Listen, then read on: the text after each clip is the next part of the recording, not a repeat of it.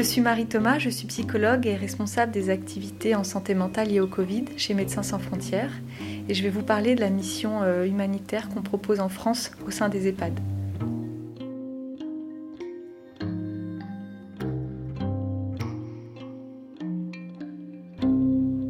Le personnel d'EHPAD me raconte vraiment des scènes d'horreur, c'est-à-dire qu'il me raconte d'avoir dû euh, mettre à la chaîne les personnes âgées dans des sacs poubelles parce que c'était les directives à ce moment-là euh, de l'ARS pour, euh, comme, on ne connaissait pas encore le virus et le mode de contamination sur les personnes décédées. Et elles ont vraiment, vraiment mal, vécu le fait d'être empêchées de travailler. quand je dis ça, ça veut dire quoi?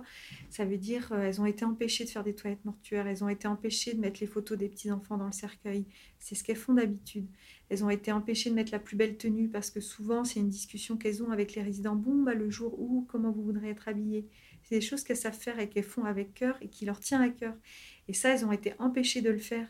Et c'est vraiment dur pour elles. Elles ont été comme retirées de la possibilité de travailler, alors que ce sont des hommes et des femmes qui ont vraiment une passion pour leur métier.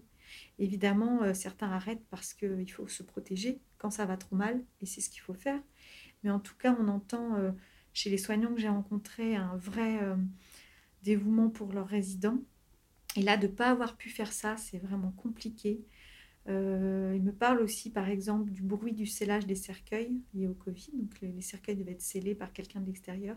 Et ce bruit-là, plus de la moitié, euh, c'est un thème, un sujet qu'on a abordé dans plus de la moitié des groupes, c'est à quel point ce son, ce bruit du scellage sur le cercueil a été euh, extrêmement trop, à potentiel traumatique pour, pour, les soignants. C'est incroyable ce qu'ils ont fait. Enfin, elles ont fait des heures pendant mars-avril c'est complètement fou. Elles, ont, elles arrivaient, des infirmières qui venaient à 5 heures, qui repartaient à 23 heures, qui ont fait ça pendant 3, 4, 5 semaines. Il y a certains EHPAD qui ont eu en 3 jours ce qu'elles ont en 2 ans en nombre de décès, par mort naturelle ou par euh, pathologie autre. Mais euh, c'est vraiment euh, ces scènes d'horreur qu'on essaye de traiter. Et c'est pour ça que je rappelle que nos interventions ont un effet thérapeutique. C'est-à-dire qu'évidemment, on se déplace dans l'institution, on fait du groupe, tout ne peut pas être abordé. Mais quand on repère des risques de stress post-traumatique réel, on fait un travail d'orientation avec courrier quand c'est nécessaire, où on donne concrètement, des fois on prend le rendez-vous avec la personne. c'est ça qu'on vise, nous. Mmh. La question de la culpabilité est vraiment très intéressante parce qu'il me semble qu'elle a évolué depuis avril. C'est-à-dire que quand on, souvent quand on les voit pour la première fois, donc il y a un effondrement massif hein, du groupe quand on s'assoit en groupe, en fait, euh, c'est pour que tu aies une image un petit peu de ce qui se passe, euh, tout le monde s'effondre, on pleure, euh, c'est vraiment très fort, on vit des groupes très très forts émotionnellement. il y a une grande culpabilité de ne pas avoir pu sauver leurs vieux. Et je cite entre guillemets, c'est comme ça qu'ils le disent, les soignants. Voilà, est-ce que vous pensez qu'on aurait pu faire plus? Est-ce que vous pensez qu'on a ramené le virus et qu'on a tué nos vieux? C'est ces phrases-là qui les tracassent. Hein. Elles s'en veulent aussi de ne pas avoir pu euh, forcer le SAMU à les prendre en hospitalisation. Évidemment, on en discute et elles se rendent bien compte que ça n'a rien à voir avec leur travail. Mais en tout cas, euh, il y a cette culpabilité dans la première vague qui était très présente de ne pas avoir fait assez pour leurs résidents. Il y a aussi beaucoup de soignants qui ont eu le Covid. Et aussi beaucoup, et ça je l'ai plutôt vu en juin, juillet, début août, beaucoup de décès par Covid dans l'entourage des soignants. Euh, je ne pense pas que ça soit plus que la population générale, mais en tout cas, ça a été un sujet assez central parce que comment faire le deuil d'une personne de sa famille décédée par Covid quand on a le doute que ça soit soi-même qui l'ait rapporté à la maison et quand on est soi-même toute la journée en train de gérer des décès Covid. Et qu'en plus, on ne peut pas aller euh, aux cérémonies euh, habituelles. Voilà, cet été, c'était quelque chose qui était très présent. Euh, le deuil personnel des soignants par rapport aux proches, leurs proches, leur entourage qui, qui est décédé. Mais Madame Thomas, on ne pourra pas refaire ça. C'est ça qu'ils me disent. Mais je vous jure, on a tout donné, on s'est sacrifié, mais on n'est pas capable de refaire ça une deuxième fois. On veut le faire, on veut pas que nos résidents meurent, mais on ne peut pas physiquement, euh, on est trop fatigué, on a trop peur, on commence juste à guérir un petit peu de nos difficultés liées à la première vague et c'est reparti et rien n'a changé. Et ils me disent comme ça vraiment en pleurs évidemment, mais comment on va faire? Et donc, euh, c'est aussi ces discours narratifs qui nous ont euh, toujours portés avec Olivia et mes équipes pour ne rien lâcher sur les EHPAD et aussi alerter euh, ici, quoi.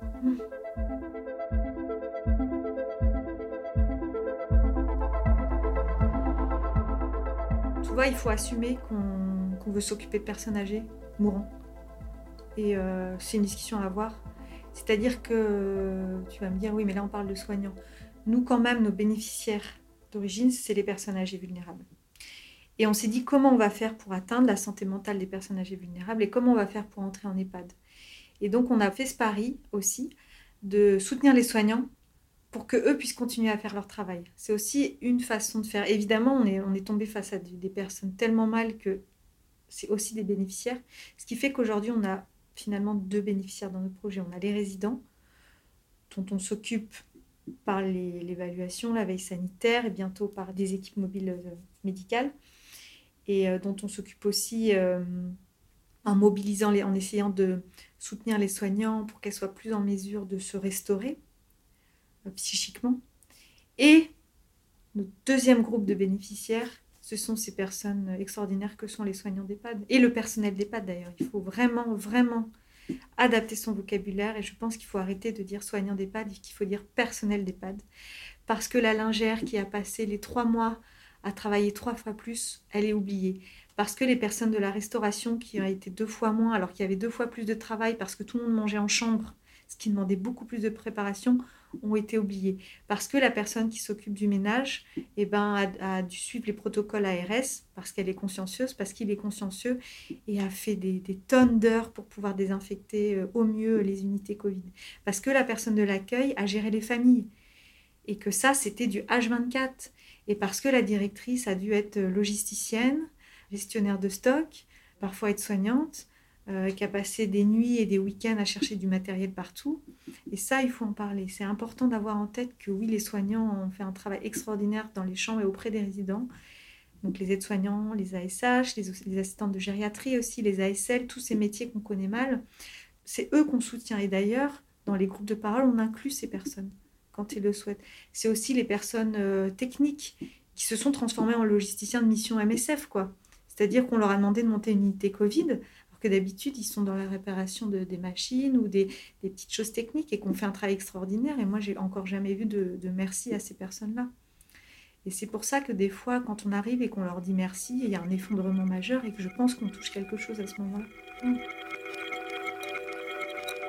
Il faut aussi penser aux équipes de psychologues, psychomotriciens, ergothérapeutes qui ont vraiment, vraiment été euh, très mobilisés, qui ont transformé leur travail qui se sont transformés en family officers, ce qu'on dirait chez MSF, qui ont mis en place des outils numériques pour que les personnes puissent euh, voir leur famille à distance, qui ont été extraordinaires dans l'invention de nouveaux rites funéraires, c'est-à-dire qu'elles ont essayé de trouver des choses en attendant, qui ont créé des choses que moi j'ai aussi capitalisées pour pouvoir partager tout ça avec d'autres EHPAD. Des psychologues ont créé des arbres de souvenirs, des psychologues ont créé des livres euh, de revoir. Elles ont vraiment été source de créativité euh, énorme et vraiment, on a fait des rencontres avec des psychologues, psychométriciens, ergothérapeutes euh, assez incroyables. Enfin, c'est vraiment des personnes qui se sont mobilisées et qui ont fait des tâches euh, qui ne devraient pas être les leurs, mais qui ont voulu rester et faire ce qu'elles pouvaient et répondre aux besoins du moment. Mais c'est aussi des personnes qu'on voit en groupe de parole euh, ou de débriefing. voilà. Et elles ont aussi été créatives sur le bien-être de leurs collègues. Donc, pourtant, elles font elles-mêmes partie du personnel en souffrance, mais malgré ça, elles ont réussi à trouver un peu de force pour proposer des moments de relaxation au personnel. Elles ont trouvé des moments pour donner des petits conseils. Donc elles ont été vraiment sur tous les fronts. Et c'est vraiment remarquable.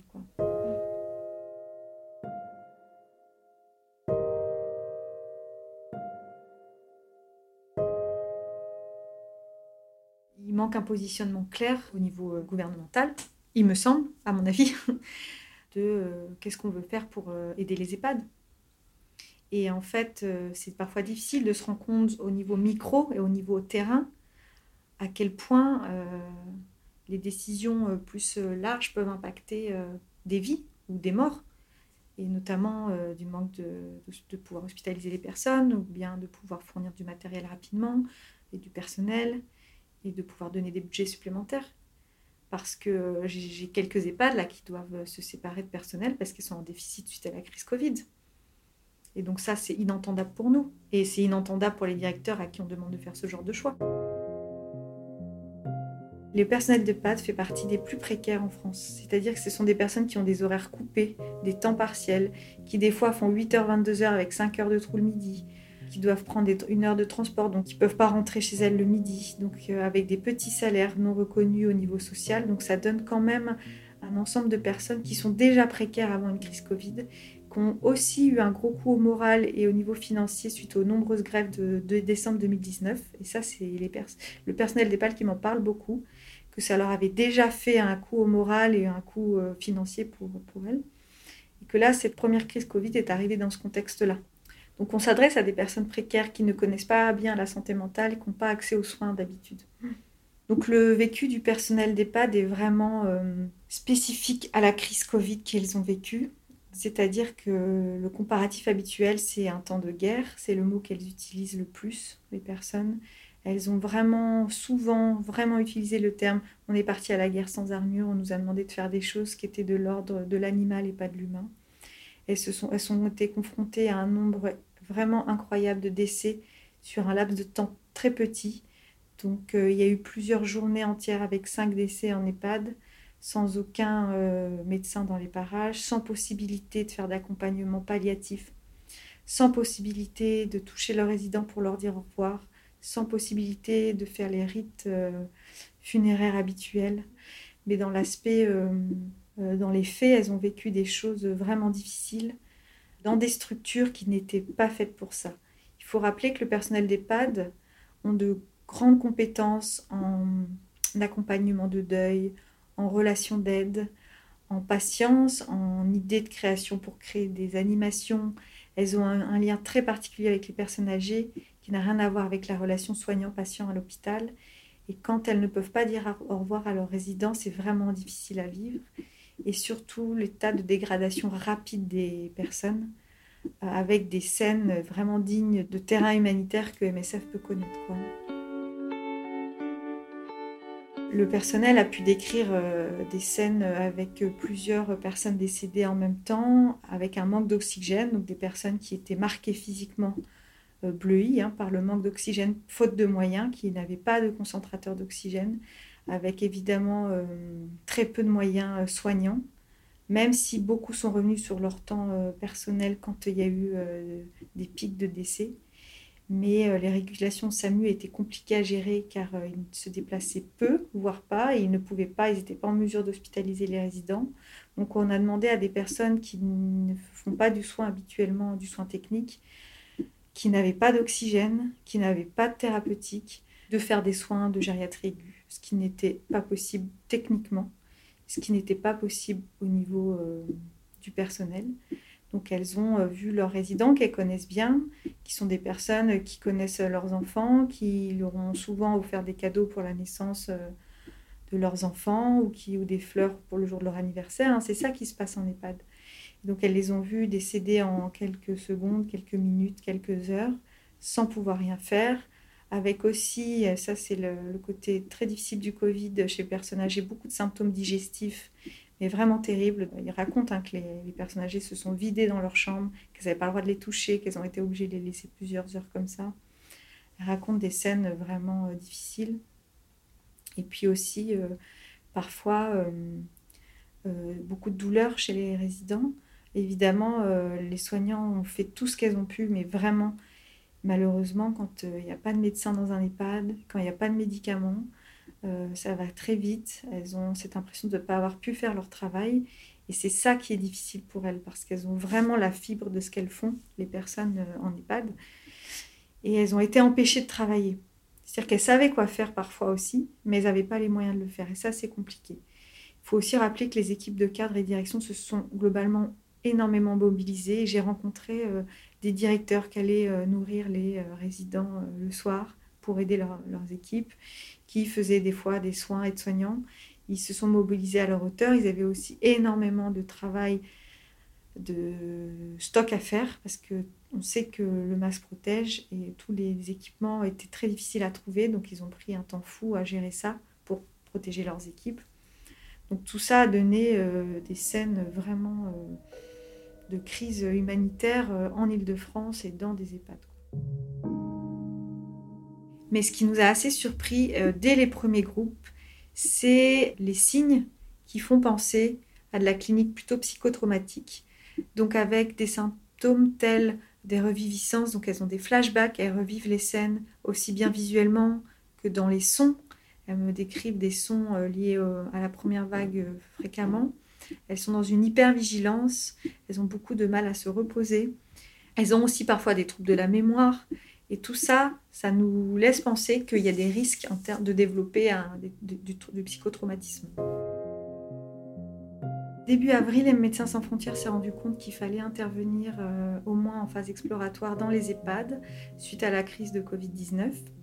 En effet, à ce moment-là, on a rapidement vu que c'était euh, les personnes les plus vulnérables face à ce virus, les personnes âgées confinées en EHPAD. Et donc de là, on a monté un premier projet de soutien médical avec don de matériel. Donc au bout de seulement 15 jours de phase exploratoire, on a déjà euh, commencé à réfléchir avec euh, l'APC Olivia Guéraud à un projet santé mentale de soutien aux soignants. Ça nous est très rapidement paru comme euh, important et voire central dans nos actions. Avec aussi le fait que dès le début, le fait qu'un psychologue soit là était très apprécié par les EHPAD. Ça a répondu rapidement à un besoin. Donc depuis le 1er juillet, on a monté un projet 100% de soutien psychologique aux soignants et au personnel des EHPAD en Ile-de-France. Alors au cours de la première vague, c'était vraiment un état d'agitation. Les soignants et les soignantes étaient agités. Elles travaillaient énormément, donc elles étaient dans un rythme physique et psychique effréné. C'était vraiment compliqué pour elles de se poser, de parler, d'avoir un tout petit peu de recul sur ce qu'elles étaient en train de faire. Et c'est vrai que nos, visites à ce moment-là leur permettaient au moins de s'asseoir ensemble. Et ça, c'était vraiment fort. Il y avait beaucoup d'émotions aussi, et quelque chose qui se passait du fait que Médecins sans frontières se préoccupait d'eux. On présentait Médecins sans frontières comme une ONG qui intervient dans les épidémies auprès des personnes les plus vulnérables. Et ça, ça leur faisait quelque chose en se disant Ah, on est reconnu.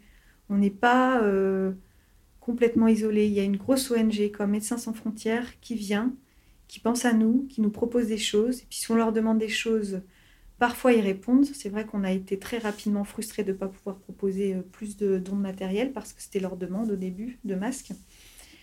Mais en tout cas, nos visites avaient vraiment ce poids-là d'un premier pas thérapeutique, je pourrais même dire.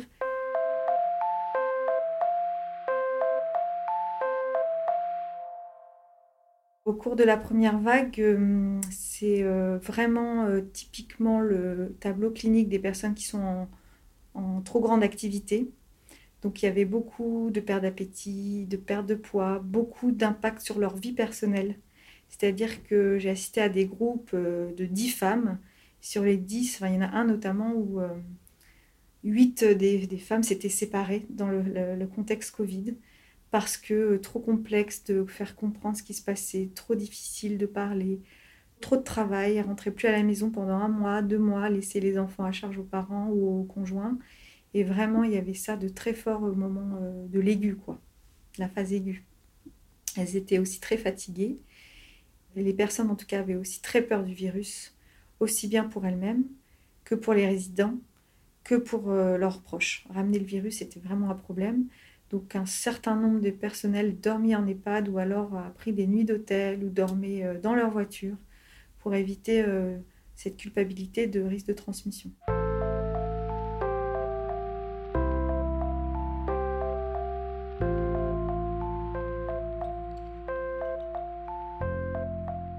Il y a plusieurs niveaux de manque. Alors, en tout cas, en avril, ils ont manqué de matériel de protection. Ils ont manqué d'oxygène. Ils ont manqué euh, de coordination au niveau euh, régional pour certains, pour les aider à s'organiser, mais parce que tout le monde était débordé. Ils ont manqué de renfort en personnel, beaucoup. C'est-à-dire que le personnel soignant disponible a été euh, massivement dispatché dans les hôpitaux et donc, euh, concrètement, les boîtes d'intérim étaient vides. Et il y a eu un effet où les personnes avaient du mal à venir travailler en EHPAD. Les personnes avaient peur d'être contaminées, les personnes intérimaires. Et la troisième chose, c'est que c'est posé la question de la pertinence d'avoir quelqu'un qui fait 5 EHPAD en termes de risque de contagion. Donc, ils ont vraiment été seuls. Et enfin, il y a aussi ce manque de considération. Je prends un exemple concret. Il a fallu attendre plusieurs semaines avant que les soignants d'EHPAD aient le droit aussi à la prime. On était déjà en train de s'occuper de la santé mentale à ce moment-là, dans le début. Et ça a été vraiment quelque chose d'insupportable pour eux. Donc, euh, juillet, août, septembre, on a, on, a, on a commencé à faire des groupes de parole pour le personnel d'EHPAD, c'est-à-dire qu'on se déplace en EHPAD pour les équipes de jour et aussi pour les équipes de nuit sur leur temps de travail pour faire des groupes de parole dans l'idée déjà de voir comment ils vont. Ça paraît très pragmatique, mais c'est vraiment ça qu'ils ont besoin au départ, d'évaluer leur situation et puis de rentrer dans un processus thérapeutique euh, en posant l'hypothèse que la parole et l'approche groupale est ce qu'il y a de plus pertinent pour ce qu'ils vivent à ce moment-là. Donc on a aussi euh, rajouté euh, plusieurs choses au fur et à mesure de nos interventions, toujours pour s'adapter au contexte et aux demandes et aux besoins. Donc on a ajouté des temps de débriefing justement pour les équipes de cadres et de codir qui ont vraiment beaucoup travaillé. Et je me rendais compte quand j'allais les rendre visite juste pour gérer l'agenda, à quel point ils avaient été seuls et à quel point ils ne s'étaient jamais posés pour parler tout ça entre eux et à quel point ils étaient très touchés aussi, émus, mais aussi parfois symptomatiques ou en tout cas euh, présentant des risques euh, en termes psychosociaux. Donc on a rajouté ça. On a aussi rajouté des temps de formation suite aussi à l'analyse que les soignants euh, sont motivés, étaient motivés, mais manquaient de compétences sur certaines choses. Donc avec beaucoup d'humilité, évidemment, on a proposé des thèmes d'ateliers formation, toujours contextualisés au Covid. Donc ça, c'est assez positif comme proposition. Donc on a commencé ces activités-là depuis 4 mois. On est à à peu près 15 interventions hebdomadaires en ce moment. Et puis on a 32 euh, EHPAD aujourd'hui euh, dans notre euh, suivi.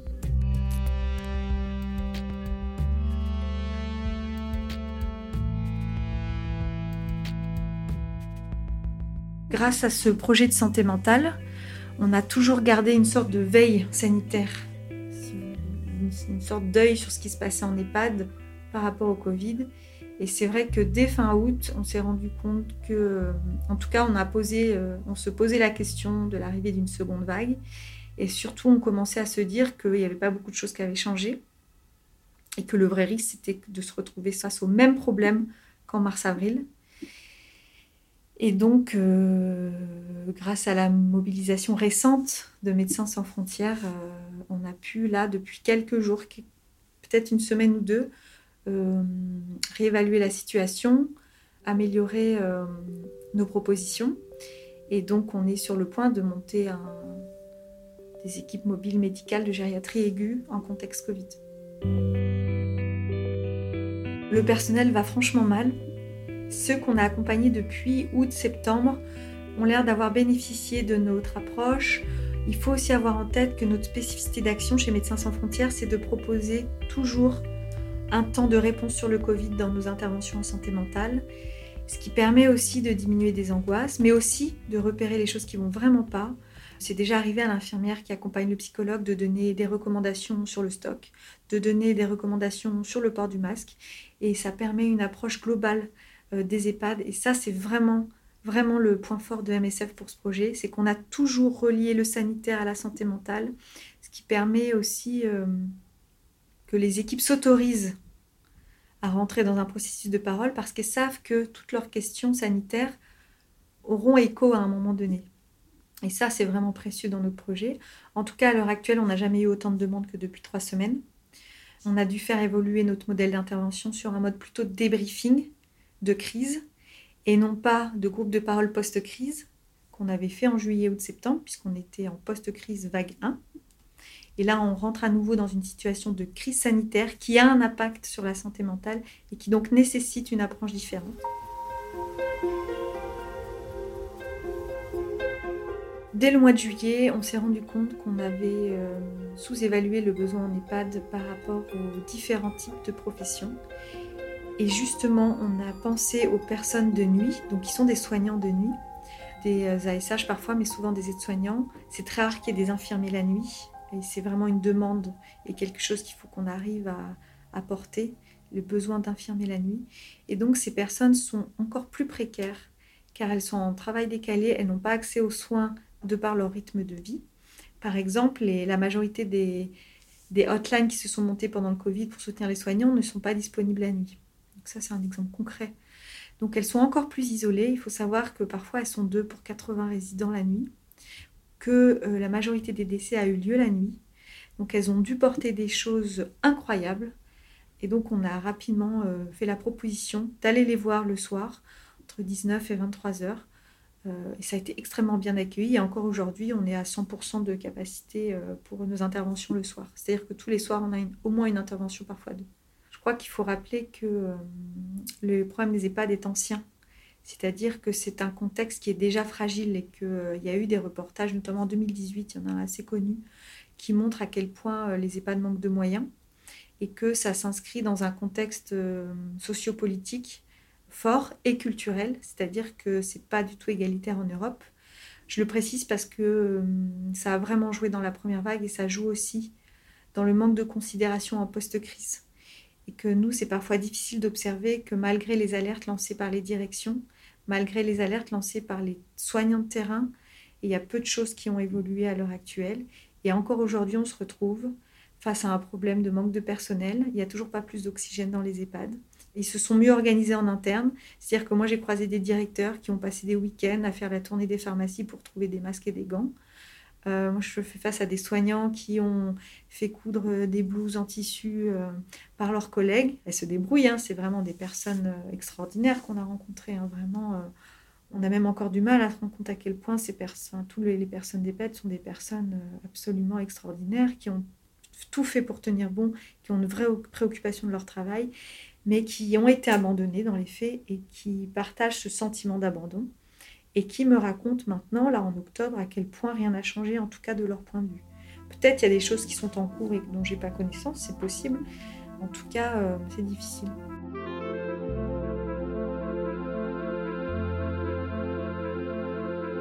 Les EHPAD ont besoin de personnel, ils ont besoin de budget euh, et ils ont besoin euh, de matériel.